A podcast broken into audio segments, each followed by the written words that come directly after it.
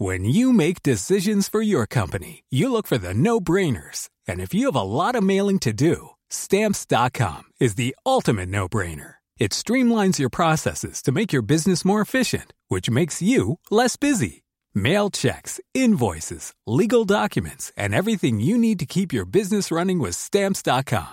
Seamlessly connect with every major marketplace and shopping cart. Schedule package pickups and see your cheapest and fastest shipping options from different carriers. With rates up to 89% off USPS and UPS rates. And with the Stamps.com mobile app, you can take care of mailing and shipping wherever you are. Make the same no-brainer decision as over 1 million other businesses with Stamps.com. Sign up with Code PROGRAM for a four-week trial, plus free postage and a free digital scale. No long-term commitments or contracts. That's Stamps.com. Code PROGRAM. Bonjour à tous et bienvenue pour la balado du jour qui démarre à Panissière et qui va se terminer, si tout se passe bien, à Tours. Enfin, près de Tours. Et donc là, je vous avais dit, à Panissière, j'avais mon oncle et c'est pour ça que je suis venu parce que j'aime beaucoup mon oncle et j'étais jamais venu euh, le voir dans euh, sa nouvelle maison. Et pourquoi j'aime beaucoup mon oncle? Parce que c'est quelqu'un dans la famille qui a eu un cheminement très original et très courageux.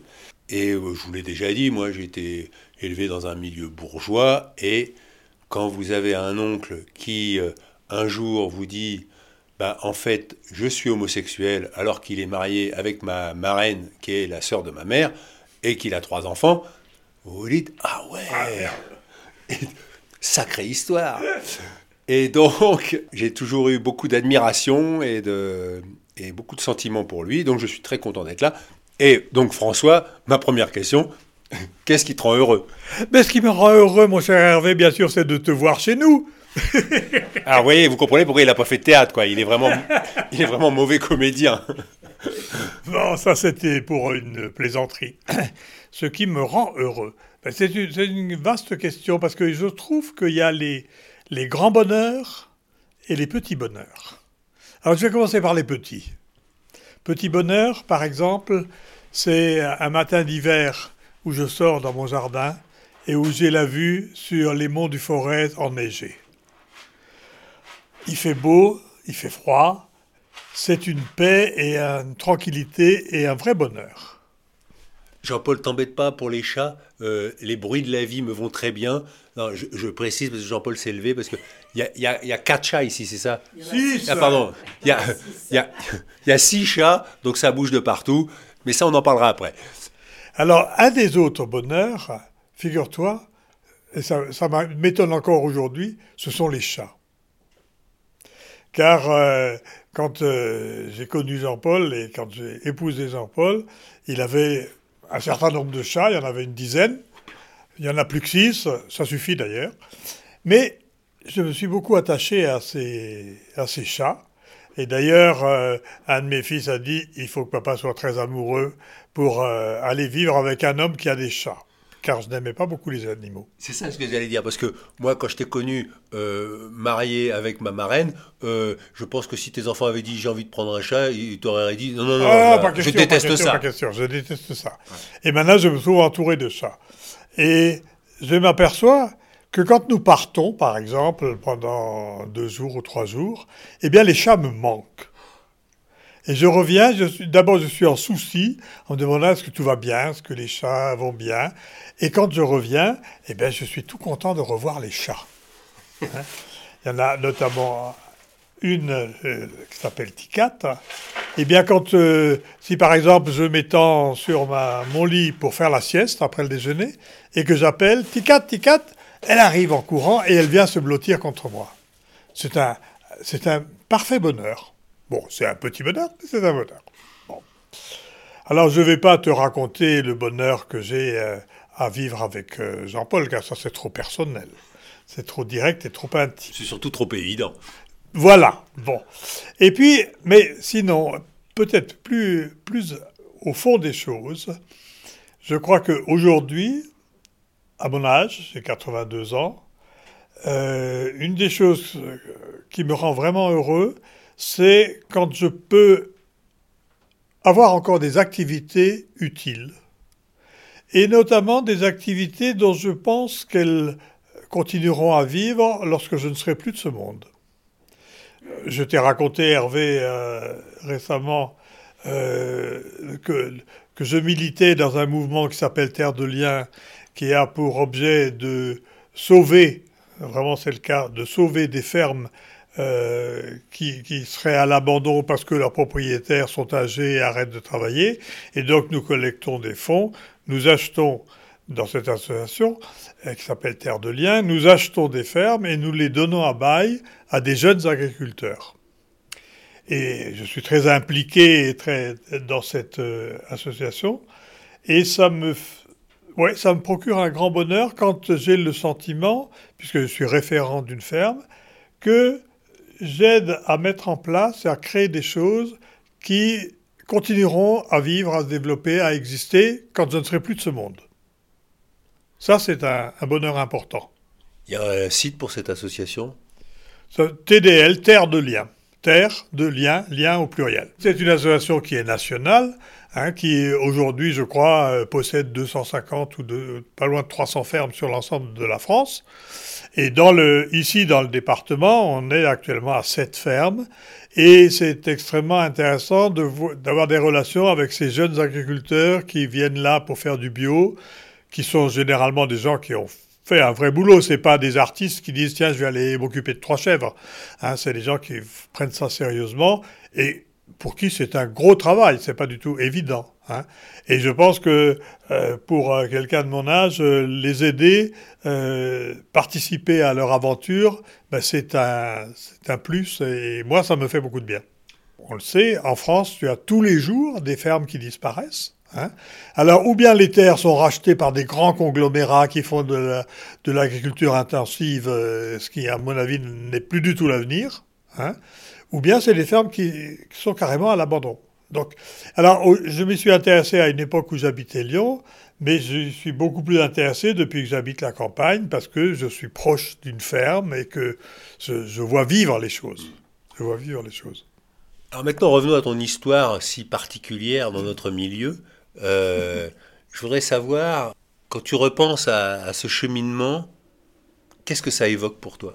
Ça évoque une histoire qui a été... Euh, euh, d'ailleurs celle de beaucoup de, je pense, de gens d'hommes de, mon âge qui sont nés dans une, famille bourgeoise d'une petite ville de province catholique où la sexualité n'était pas un sujet de conversation. Hein, et où on avait un cursus tout tracé qui était de faire ses études, de faire des études supérieures, de faire le service militaire et de se marier. C'était, ça, il fallait le faire dans cet ordre-là, pas dans un autre. C'était désordre de le faire dans un autre. Et donc, euh, ben, j'ai suivi le cursus. J'ai suivi le cursus. Bon, je ne peux pas dire que j'en ai des regrets, parce que j'y ai trouvé aussi beaucoup de satisfaction et beaucoup de beaux, de bons moments. Mais la vie évoluant, euh, il y a eu une période où j'ai senti que j'étais plus dans mon... pas bien dans mes baskets et que fondamentalement, euh, j'étais sans doute depuis toujours fondamentalement homosexuel, mais que je n'avais pas voulu le voir, je n'avais pas pu le voir, et c'était pas, ça faisait partie des interdits qui faisaient que c'était pas possible. Et un jour, ben un jour, euh, j'avais déjà pas loin de 50 ans, je me suis dit non, c'est pas, c'est la vie que je mène là, c'est pas celle-là, je suis pas fait pour ça, et donc euh, j'ai travaillé avec un, un, un, psy et, notamment avec euh, un, Canadien que j'aimais beaucoup, Guy Corneau. Et je peux dire que c'est quelque part Guy Corneau qui m'a donné l'autorisation de vivre mon homosexualité. Il y avait une conjonction qui fait que j'étais mûr pour ça et que euh, c'était un homme euh, qui n'était pas du tout homosexuel, lui, mais, mais qui a entendu des choses et compris des choses et m'a dit, bah, va au bout de, de ton travail. Et tu as eu de l'appréhension la première fois? Tu te dis, mais est-ce que. Enfin, tu avais de la peur, je sais pas? Euh, j'avais, oui, j'avais de l'appréhension la première fois que j'ai eu une relation euh, sexuelle avec un homme. Je me suis demandé, qui était d'ailleurs un Québécois aussi, c'est curieux. Je me suis, je m'étais demandé avant, euh, c'était, je l'avais trouvé par Minitel. À l'époque, euh, c'était le Minitel. Je m'étais dit, est-ce que je vais y trouver du plaisir? Est-ce que je vais être dégoûté? Est-ce que je vais partir en courant? Est-ce que je... ne savais pas. Bon, je ne suis pas parti en courant. ça n'a pas été une, une liaison euh, longue, mais sympathique. Et puis, puis qui m'a convaincu que oui, que j'étais plus à l'aise là-dedans que, que dans mon rôle euh, hétérosexuel. Alors ça n'était pas simple parce que, parce que je n'avais pas de grief euh, vis-à-vis de mon épouse. Hein, et que c'était, j'avais bien le sentiment que, que j'allais fiche en l'air, enfin, secouer un arbre, hein, euh, que c'était pas évident. Euh, bon, les choses se sont faites euh, peu à peu. Euh, je dirais que mon ex-épouse, avec laquelle je n'ai plus aujourd'hui de relation, quand je lui ai dit mon homosexualité, elle a eu une réponse parfaitement intelligente et dont je lui ai toujours été reconnaissante. Elle m'a dit, ben, il faut que je travaille pour savoir pourquoi je t'ai aimé toi, parce que j'ai sûrement aimé aussi cette partie homosexuelle de toi. Ce qui était une remarque très intelligente et que je ne saurais que conseiller aux personnes qui se trouvent devant ce genre de situation. Est-ce que tu as des regrets par rapport à ce que tu as vécu? Au fond, non, je ne crois pas. Je ne crois pas parce que j'ai quand même eu beaucoup de, beaucoup de joie dans la paternité, les trois enfants la paternité a été pour moi quelque chose d'important et de, et de riche. Et quelque part, je dirais que j'ai eu de la chance d'avoir, euh, de connaître deux faces euh, de la vie différentes. Je suis très bien dans celle où je suis actuellement. Il n'y a pas de, pas d'hésitation là-dessus, mais je ne regrette pas ce que j'ai vécu. Et puis d'ailleurs, je pense que ça n'aurait pas beaucoup de sens de dire je le regrette. Non, moi je pensais plus à la manière dont tu as vécu ton cheminement. Écoute, euh, j'ai eu des moments difficiles quand même, euh, pas, pas évidents, quand je me suis dit, bah, il faut que je me sépare de, ma femme. J'ai bien eu le sentiment que ça allait quand même être un peu un tremblement de terre. Hein, c'était pas le genre de truc Parce qu'on n'était pas en bagarre, on n'était pas en querelle, je dirais même que globalement on s'entendait bien. Donc, bon, j'ai bien compris que c'était pas simple, que pour mes enfants c'était pas forcément évident non plus d'entendre tout d'un coup que leur père était homo. Euh, bon, mais voilà, il y a mis le temps qu'il fallait pour, euh, pour que les choses se mettent, euh, se mettent en place et, et j'ai pas de regret, de, sûrement aucun regret de l'avoir fait. Moi, j'ai un souvenir très précis où un jour on, déjeunait ensemble et où je te disais ah c'est pas facile là de communiquer avec mon père et tu m'as dit mais tu sais, c'est pas facile quand on est père de savoir ce qu'on peut partager avec ses enfants ou pas. Par exemple, moi, je suis homosexuel. Est-ce que je le dis à mes enfants ou est-ce que je ne le dis pas à mes enfants? Et là, moi, euh, je me suis dit, mais ça me touche encore. Si mon père était homosexuel, j'aurais aimé qu'il me le dise et qu'il me fasse confiance et qu'il partage cette, euh, avec moi. Euh, encore une fois, quand on parlait de ça, moi j'avais 25 ans ou 30 ans et je trouve que à un âge adulte, j'ai envie de savoir qui est mon père, j'ai envie de savoir qui est ma mère, et, euh, donc euh, je t'ai dit, ah bah moi, je, si ça avait été le cas pour mon père, j'aurais aimé qu'il me le dise, quoi. Oui, mais moi je l'ai, je l'ai dit à mes trois enfants, je l'ai dit à chacun séparément, je voulais pas le dire aux trois ensemble. Euh, l'aîné qui est une fille, ça a été assez difficile. Le second, David, que tu connais bien, je lui ai dit, euh, quand on avait fait une marche dans le, au camp de base de l'Annapurna, il en a été un peu euh, très surpris, mais ça s'est très bien passé, ça a été très, très, très chouette. Et puis euh, le troisième, malheureusement, Valentin, je lui ai fait, dû le lui dire par écrit, parce que je suis allé un jour, il habitait du côté de Rennes, je suis allé un jour le voir là-bas pour le lui dire. Et quand je suis arrivé, il m'a, il avait des problèmes euh, de, professionnels et il voulait absolument me parler, qu'on parle des difficultés qu'il avait dans son boulot, etc. Et j'ai senti que c'était pas du tout le moment de venir lui raconter autre chose. Donc je suis reparti à Paris sans lui avoir rien dit. Après, je lui ai écrit et il m'a beaucoup reproché de le lui avoir écrit et pas dit. Alors après, je lui ai expliqué pourquoi que j'étais venu. Bon, ça, il l'a compris. Mais sa première réaction, que le fait que je l'écrive, ça l'avait beaucoup choqué. Alors c'est marrant parce que tu parles de quand tu es allé euh, au pied de l'Annapurna euh, raconter ça à, David. Et moi, je me rappelle très bien que, comme j'ai changé, on échange beaucoup avec David, il m'avait dit euh, Oh, bah oui, papa m'a dit que. bah, moi, je lui ai dit Bah, papa, c'est ta vie. Hein, et voilà. Et puis après, quand il est revenu de son tour du monde et qu'il est passé te voir à Paris et qu'il t'a vu prendre la main de ton ami et l'embrasser et aller vous coucher, là, il a compris ce que ça voulait dire. et là, ça a été beaucoup plus difficile. Ce, que, je comprends très bien, quoi, parce que. Mais alors, tu sais, euh, euh, parfois, il faut aussi laisser la place à, l'humour. Hein. Et je te rappelle, Hervé, que vous aviez, David et toi, euh, une parole très fréquente. Quand quelque chose était bien, c'est que vous aviez fait quelque chose de bien, vous disiez c'est normal, on n'est pas des PD. Et moi, ça m'agaçait, ça m'agaçait à un point extraordinaire, mais je disais rien. Et puis quand nous sommes, euh, quand nous avons fait ce, trekking avec euh, David et qu'on est arrivé au camp de base de l'Annapurna, euh, David m'a dit Oh ben papa, à 50-50, t'as une sacrée force, tu marches, c'est extraordinaire, on vient de faire un truc. vraiment, je, je, je, suis bluffé de voir comme tu arrives alors je l'ai regardé, je lui ai dit c'est normal, on n'est pas des PD. et du coup, on a éclaté de rire tous les deux. Et je crois que ça, ça a contribué à, à, dédramatiser ce qui pouvait être euh, difficile.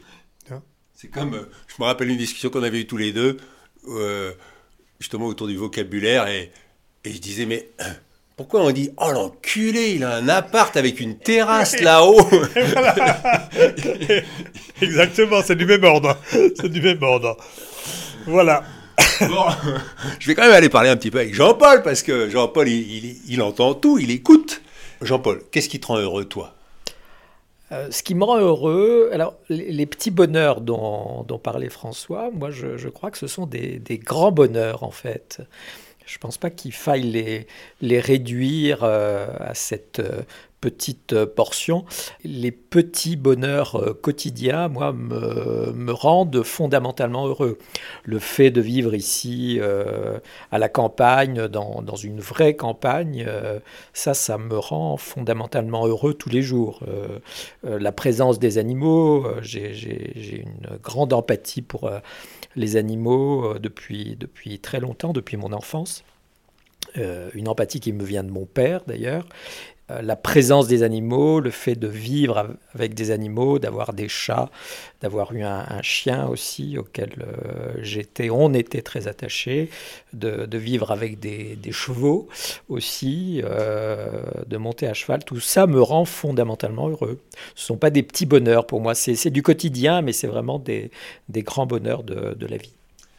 Est-ce que tu as une réaction par rapport à, à la conversation que je viens d'avoir avec François? Sur euh, la révélation de son homosexualité, sur, sur son euh, cheminement. Enfin voilà, est-ce qu'il y a quelque chose ah, C'est un, cheminement très, effectivement très très étonnant et qui a été évidemment beaucoup plus euh, complexe que que le mien. moi, j'ai j'ai su dès, euh, dès que j'avais 18 ans, en fait, je, je me suis euh, affirmé comme, euh, comme étant homosexuel. donc, j'ai pas du tout le même itinéraire. J'étais pourtant dans une famille italienne qui n'était évidemment pas une famille bourgeoise comme, comme la vôtre, comme les vôtres où aussi on était censé euh, se marier et faire des enfants. Euh, que... tu leur as fait plaisir, tu t'étais marié. Alors voilà, c'est d'ailleurs ce que j'ai dit un jour à ma sœur euh, dans un moment un peu compliqué où il fallait euh, un peu s'expliquer sur le sens des choses. Et où je lui ai dit que finalement je m'étais marié et que j'étais d'ailleurs toujours marié avec le même homme alors qu'elle se trouvait en situation de divorce. voilà, voilà. Mais donc moi, j'ai pas eu le même itinéraire dans, dans la mesure où j'avais pas forcément une forte contrainte de mes parents euh, euh, pour aller vers un mariage et, des enfants, mais malgré tout, il y avait une espèce de contexte culturel qui faisait que euh, je devais aller vers ça.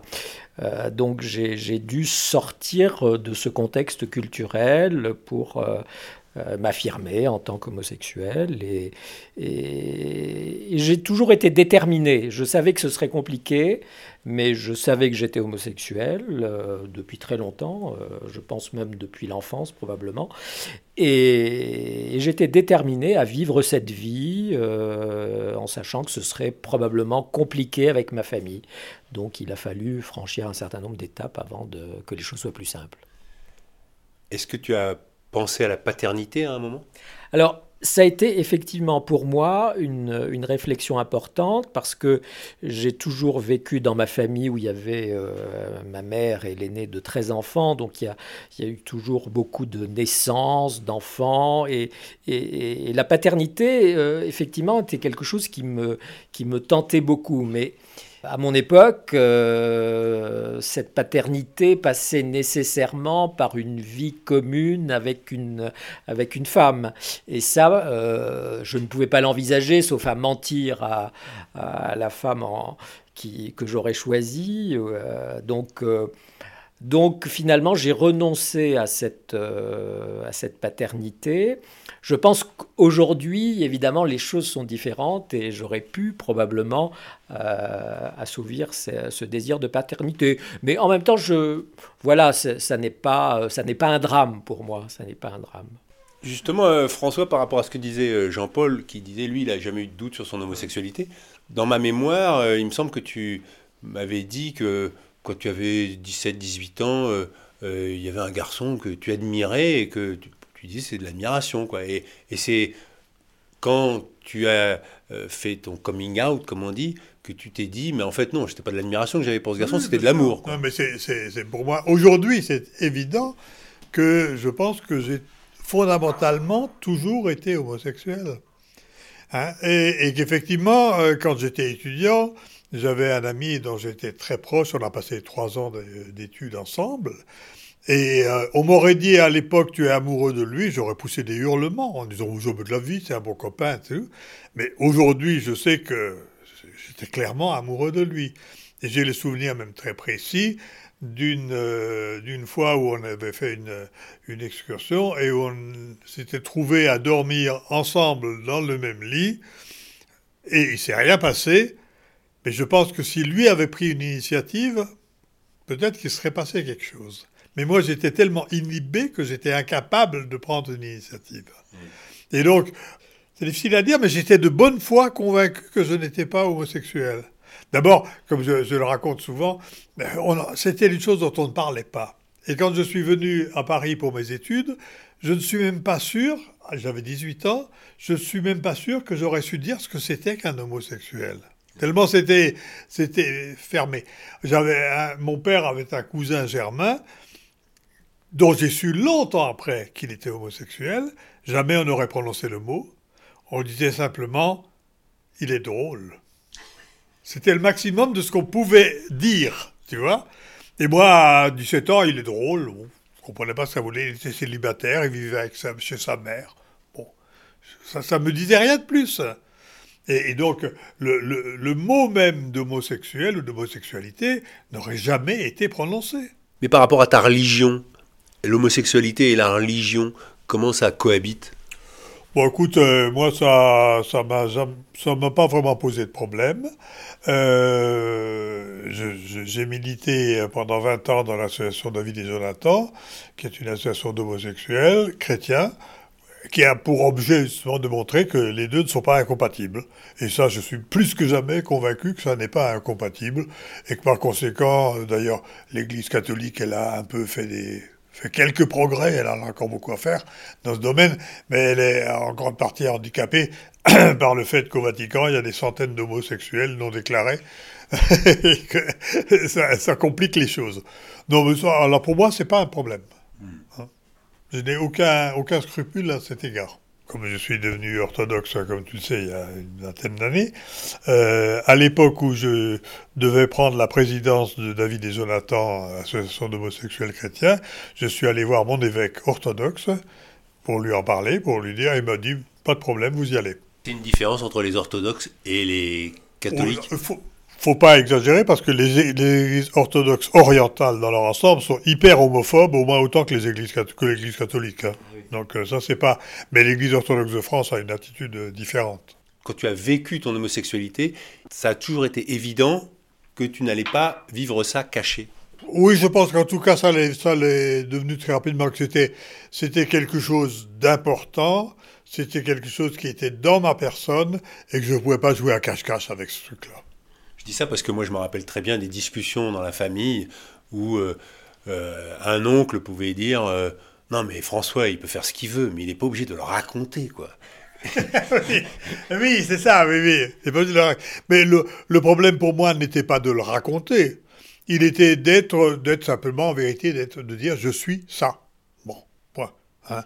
Et que je pense, j'en ai connu quelques-uns qui ont, qui ont fait tout ça, qui ont vécu ça en cachette, je trouve que c'est abominable.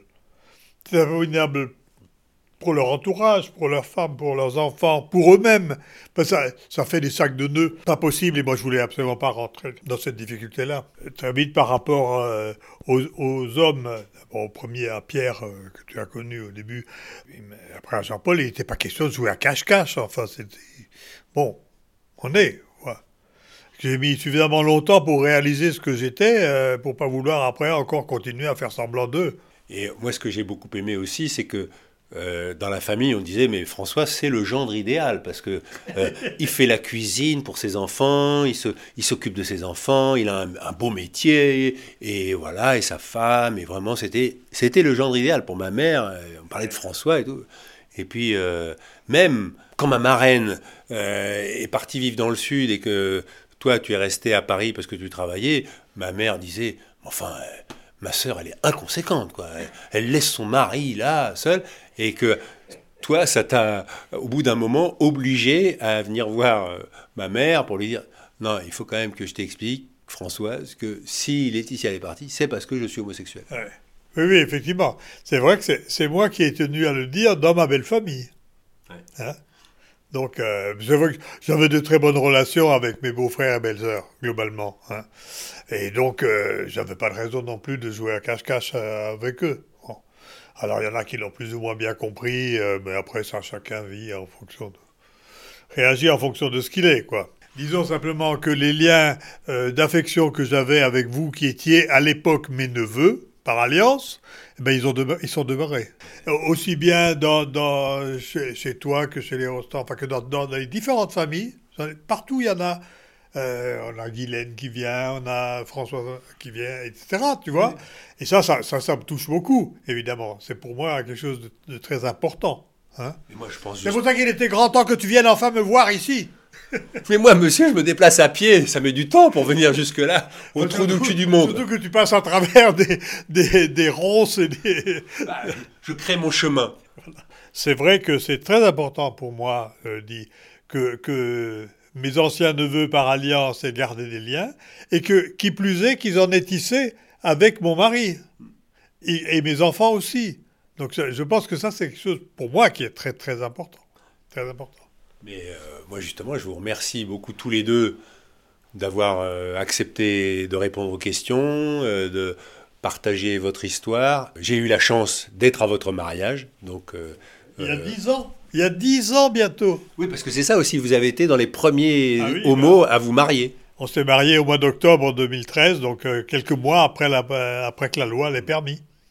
Et nous avons été mariés par Madame la maire du premier arrondissement de Lyon, qui était donc une femme, et nos deux témoins de mariage étaient des femmes.